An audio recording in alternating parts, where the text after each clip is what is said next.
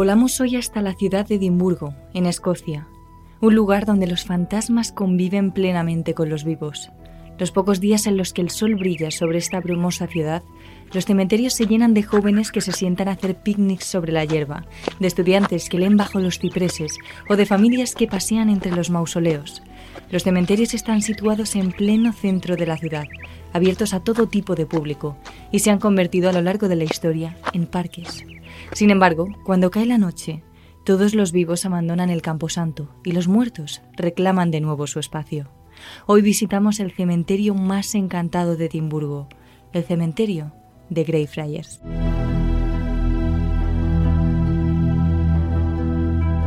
Terrores nocturnos con Emma Entrena y Silvia Ortiz.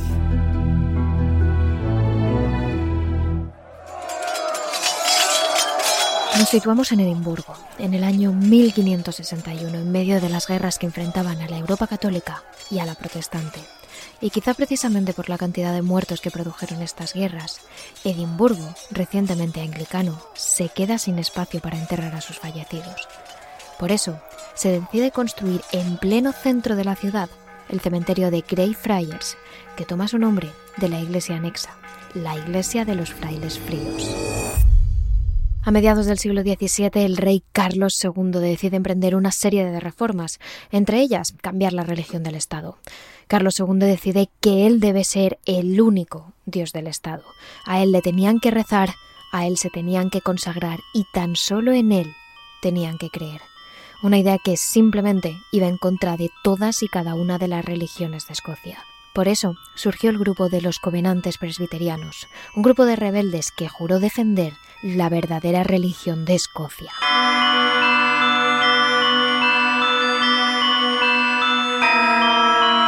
Y en 1638, 1.200 covenantes se reunieron en la capilla de Greyfriars, dentro del cementerio, para firmar un pacto en el que dejaban muy claras sus intenciones. Y así comenzó la revuelta de los covenantes en la que el pueblo escocés se levantó contra la nueva religión del rey. Por eso, Carlos II pidió a su abogado real George Mackenzie que apagara la revuelta y detuviera a los covenantes cuanto antes. Y eso fue lo que hizo. En 1679, después de largas batallas, George Mackenzie construyó una prisión en el cementerio de Greyfriars, donde todo había empezado y allí mandó a los 1.200 covenantes a los que había detenido después de sofocar la revuelta. Pero su crueldad no quedó aquí. A esa misma prisión mandó a los padres, hermanos, hijos y esposas de todos y cada uno de ellos. Por eso, a esa cárcel se le conocería como la cárcel de los covenantes. A lo largo de su carrera como abogado, George Mackenzie había asistido a los juicios de centenares de brujas. Conocía los durísimos tratamientos que se las aplicaban, las torturas inimaginables que sufrían, y puso todo ese conocimiento al servicio de su nueva prisión. Los covenantes fueron encerrados en celdas sin techo, expuestos a las inclemencias del gélido invierno escocés, soportando las duras lluvias, sin agua ni comida que llevarse a la boca. Y si alguno osaba quejarse o simplemente toser, era torturado de formas absolutamente atroces o ejecutado delante del resto de presos. Para los covenantes solo había dos salidas, acabar en el cementerio que tenían enfrente o ser vendido como esclavos para las Américas.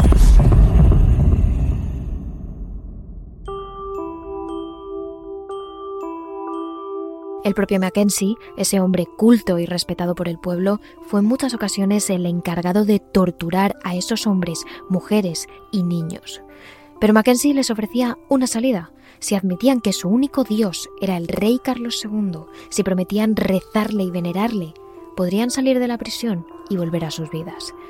Sin embargo, los gobernantes se mantuvieron firmes en sus creencias, preferían sufrir en la vida terrenal que acabar en el infierno en la vida eterna, y por eso Mackenzie les dio muerte. Poco a poco, las dudosas hazañas de este abogado llegaron a oídos del pueblo escocés, que acabó apodándole Bloody Mackenzie, el sangriento Mackenzie. De hecho, su crueldad llegó hasta el día de su propia muerte, en 1691 ordenó construir un mausoleo donde debía ser enterrado, en la misma puerta de la prisión de los covenantes. Según se cuenta, Mackenzie dijo que así podría seguir torturando a sus prisioneros desde la tumba, y allí fue enterrado, en lo que el pueblo llamó el mausoleo negro, bien por la piedra ennegrecida en la que se construyó, bien por el alma negra que ahora alberga, la de Bloody Mackenzie. A partir de ese momento, el cementerio de Greyfriars se convirtió en pasto de las leyendas. Los ciudadanos de Edimburgo decían ver sombras en el mausoleo negro, decían escuchar gritos en la prisión de los covenantes, decían que estos eran lugares malditos. Pero nada se pudo comprobar hasta el año 1998.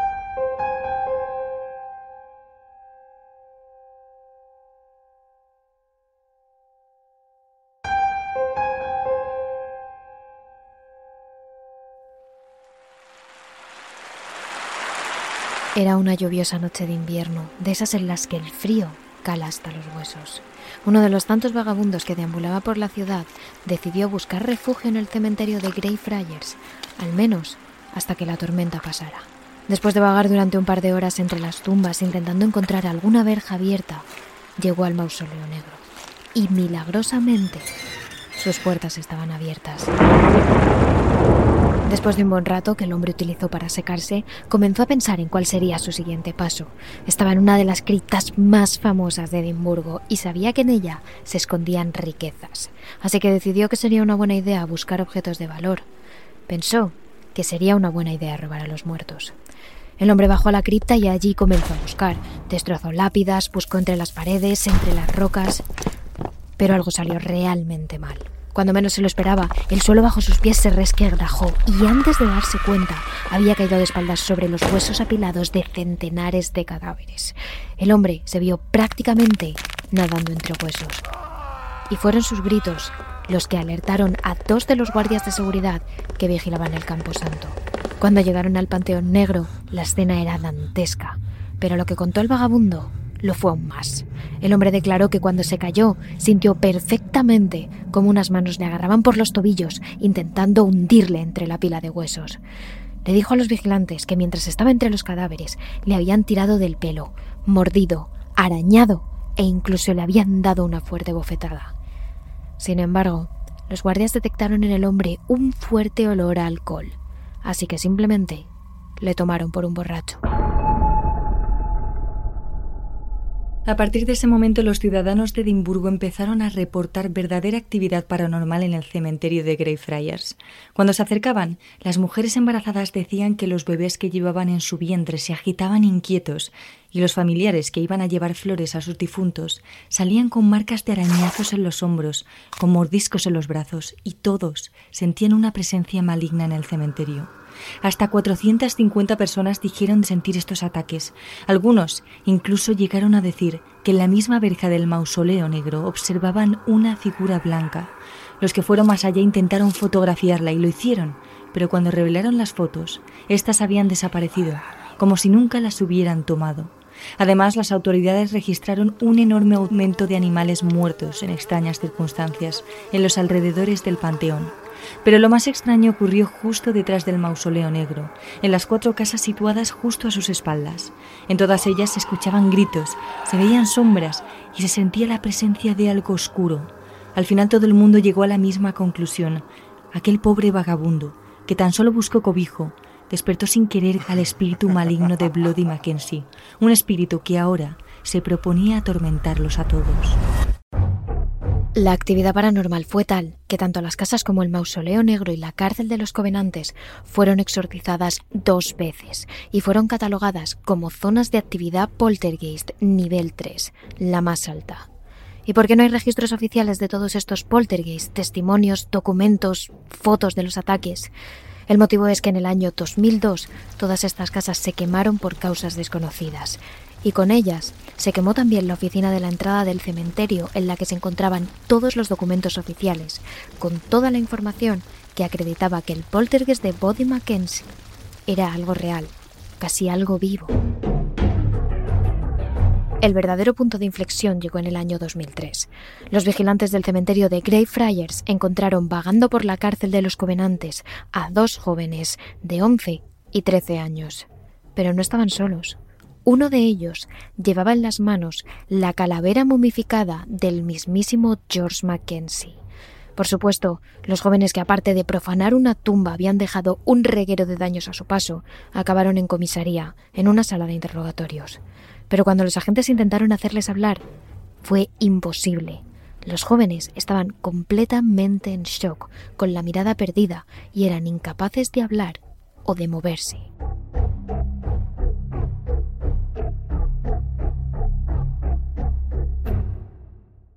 A los policías les costó toda la noche conseguir que uno de los chicos simplemente les dirigiera la mirada, y no fue hasta el mediodía cuando el mismo chico consiguió balbucear una explicación. El joven les contó a los agentes que habían entrado al mausoleo negro por una apuesta, pero una vez allí no recordaba exactamente lo que pasó. El chico sabía que profanó la tumba de Mackenzie y que sacó su calavera, pero todo lo que hizo a partir de ese momento era una enorme laguna en su memoria. Lo único que sabía es que todo lo que hicieron, e hicieron cosas inimaginables con los cadáveres que no vamos a mencionar, lo hicieron por orden del propio Mackenzie. Los policías eran reacios a creerlo, pero estaban allí, delante de tan solo un niño, al que parecía haberle arrancado el alma. Si las autoridades les creyeron finalmente o no, es un misterio. Pero lo cierto es que a partir de ese momento, y para evitar males mayores, el ayuntamiento de Edimburgo decidió cerrar a cal y canto el mausoleo negro y la cárcel de los covenantes. Ahora, esa zona del cementerio solo se puede visitar en grupos reducidos y bajo la vigilancia de un guía. Además, y para más precaución, solo una empresa está legalmente autorizada para realizar ese tour. Y antes de emprenderlo, todos y cada uno de los interesados están obligados a firmar un documento en el que se hacen completamente responsables de lo que pase allí dentro. Firma que si el poltergeist de Mackenzie les ataca, les araña, les muerde, les golpea, no harán responsable a la empresa turística.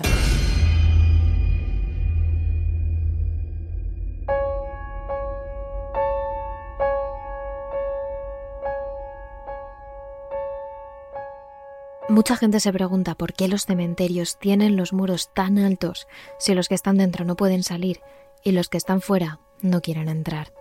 En Edimburgo tienen clara la respuesta, porque las sordas de saqueadores de tumbas sí que quieren entrar. De hecho, los camposantos no solo tienen muros, tienen torres de vigilancia. Algunas tumbas incluso están cubiertas con verjas para evitar ser saqueadas y muchas lápidas tienen talladas una calavera, la señal del que el difunto había muerto la peste. Desde el siglo XVI, los cementerios se convirtieron en poco más que fortificaciones para evitar a los saqueadores de tumbas.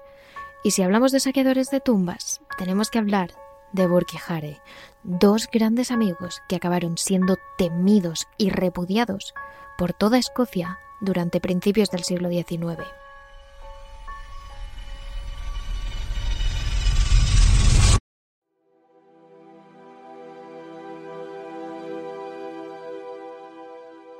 Tanto William Burke como William Hare nacieron en Irlanda del Norte hacia el año 1792. El primero de ellos procedente de una familia de clase media y el segundo en un entorno de campesinos. Burke se casó lo antes que pudo y entró en el ejército a edad temprana. Al volver ni su matrimonio ni su vida allí le hacían feliz, así que decidió abandonar a ambas e irse a Escocia para trabajar. Allí se volvió a casar con una mujer llamada Helen McDougall, y los dos decidieron empezar su vida juntos, en Edimburgo, donde Burke terminó trabajando como zapatero. Todos los vecinos y clientes le definían como un hombre alegre y piadoso.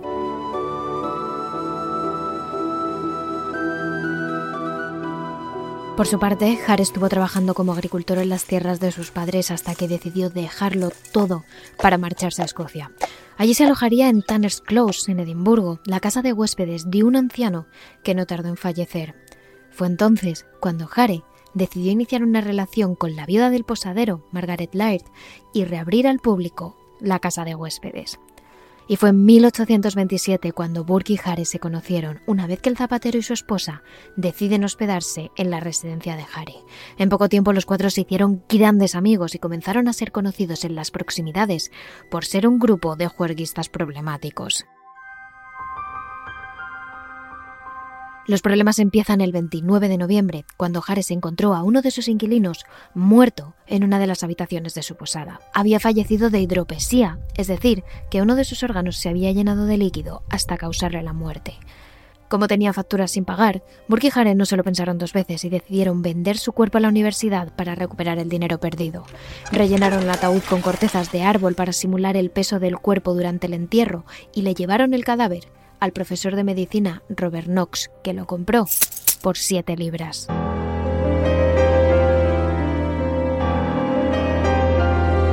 Tras hacer el cambio ambos se miraron fijamente. Había sido tan fácil ganar dinero vendiendo el cuerpo que en sus ojos se reflejó la avaricia y el egoísmo. Los dos querían alcanzar la riqueza, aunque esto supusiera acabar con la vida de personas inocentes. Cuando se enteraron de que uno de sus inquilinos, un viejo molinero, sufría fiebres, no tardaron en actuar. Entre susurros idearon el plan perfecto para acabar con su víctima y conseguir más dinero para sus fiestas. Y así fue como emborracharon al hombre con whisky, y cuando apenas tenía control sobre sus movimientos, se abalanzaron sobre él con una almohada, le taparon la cara con ella y no la levantaron hasta que estuvieron seguros de que el molinero había muerto ahogado. Además tenían una excusa perfecta si su plan salía a la luz, ya que dirían que al tratarse de alguien tan enfermo, lo único que conseguía era alejar a la clientela y perjudicar al pequeño negocio que tenían. A partir de entonces, cuando sabían de algún inquilino anciano, débil o indefenso, los asesinos no lo dudaban dos veces. Atacaban con frialdad hasta matar a sus víctimas para ganar dinero con su cadáver. Empezaron por engañar a una vendedora de sal que apenas tenía dinero para vivir. Posteriormente, a una anciana que tenía pensado hospedarse un par de noches en el hotel luego un comerciante de cerillas y yesca que había caído enfermo en la pensión, y así fue como en apenas tres o cuatro meses, desde la muerte del primer inquilino, ya habían conseguido vender hasta cinco cadáveres. Los asesinos habían establecido su propio modus operandi para matar a las víctimas. Las engatusaban con mentiras y posteriormente era el alcohol el que tomaba protagonismo en este proceso. Servían una copa tras otra a su presa y una vez estaba lo suficientemente ebria, llegaba la parte final. Harry se colocaba detrás para asfixiarlas, tapándolas la boca y la nariz, mientras Burke dejaba caer su peso sobre la víctima para que no pudiera defenderse. Esa técnica tomó tanta fama que hasta tiene nombre propio. Se bautizó como Burking. Las siguientes víctimas fueron en su mayoría mujeres. Burke y Harry coqueteaban con ellas para luego ir a tomar algo en su pequeño local hasta que acababan con sus vidas para vender los cuerpos a la universidad. Incluso para capturar algunas de estas víctimas también ayudaron las mujeres de Burkijare. Prostitutas, ancianas, jóvenes, solteras, casadas, todas ellas fueron asesinadas mediante la técnica del Burkin. Incluso llegaron a asesinar al hijo de una de ellas, algo que Burke aseguró que le perseguiría hasta la tumba. La cosa llegó hasta tal punto que los asesinos mataron a James Wilson, un joven de 18 años, vagabundo, con problemas mentales y una deformidad en el pie, que era bastante conocido en el barrio. Cuando el cuerpo llegó a la universidad y los alumnos lo vieron, algunos asustados afirmaron que era él. Sin embargo, el profesor Robert Knox no le dio importancia y tranquilizó a los jóvenes estudiantes diciendo que se trataba de una mera coincidencia. Para evitar sospechas, Burke dejó de hospedarse en la posada de Hare y montó su propia posada en otra parte de la ciudad junto a su mujer. De este modo, nadie relacionaría ese lugar, ni a los dueños, con los causantes de todos los asesinatos que sucedían en Edimburgo.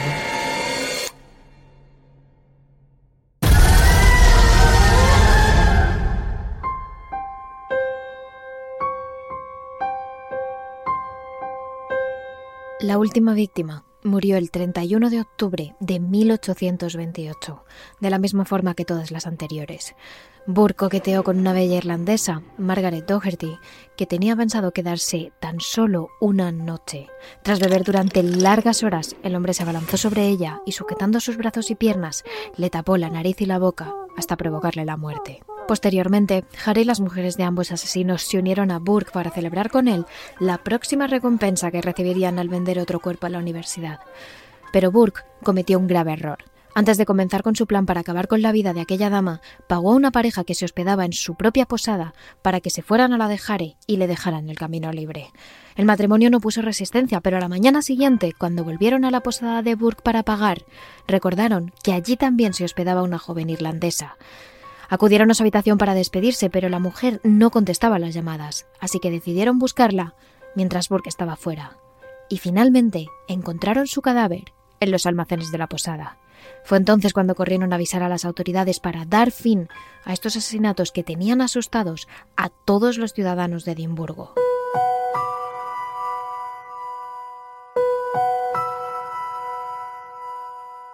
Cuando la policía acudió a la posada, el cuerpo de la joven ya no estaba allí, pero sí que encontraron su ropa manchada de sangre en el mismo lugar donde anteriormente se hallaba el cuerpo inerte.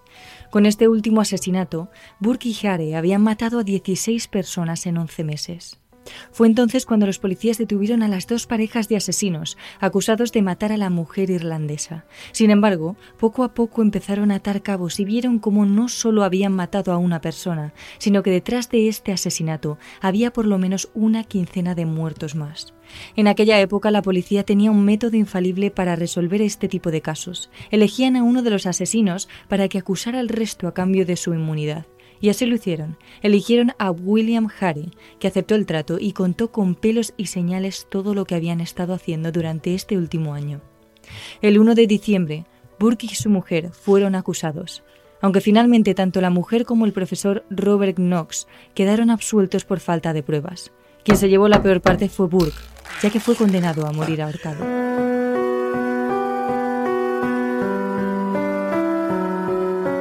El 25 de diciembre la sentencia queda cerrada. En ella se decía que tras su muerte su cuerpo sería diseccionado en público y su esqueleto quedaría expuesto en el Museo Anatómico de Edimburgo, donde sigue a día de hoy. El día señalado llegó el 28 de enero de 1829. Burke fue ahorcado y diseccionado en Lawn Market frente a 25.000 personas que aplaudían la muerte de aquel asesino. Además, tras diseccionar su cuerpo, uno de los ciudadanos decidió realizar una billetera con la piel humana de la mano de Burke para nunca más olvidar las atrocidades que hizo. Hare, por su parte, fue liberado una semana después de la ejecución de su compañero. Abandonó Edimburgo disfrazado, pero fue reconocido a las afueras de la ciudad y estuvo a punto de morir apaleado. Finalmente, la policía tuvo que escoltarle en dirección a la frontera con Inglaterra y nunca más se volvió a saber de él, aunque la gente asegura que murió vagando por las calles. Las mujeres de ambos asesinos también huyeron de la ciudad y el último en hacerlo fue el profesor Knox, sometido a continuas burlas durante meses y apartado de la enseñanza de por vida.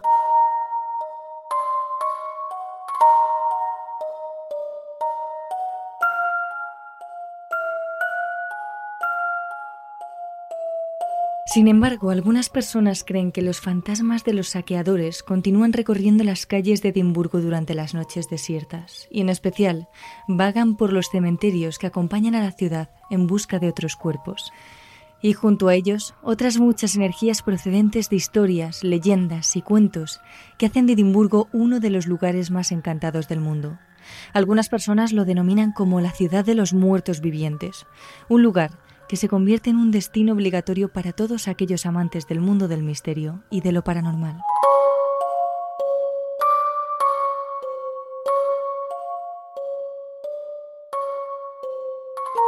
Terrores Nocturnos, realizado por David Fernández Marcos.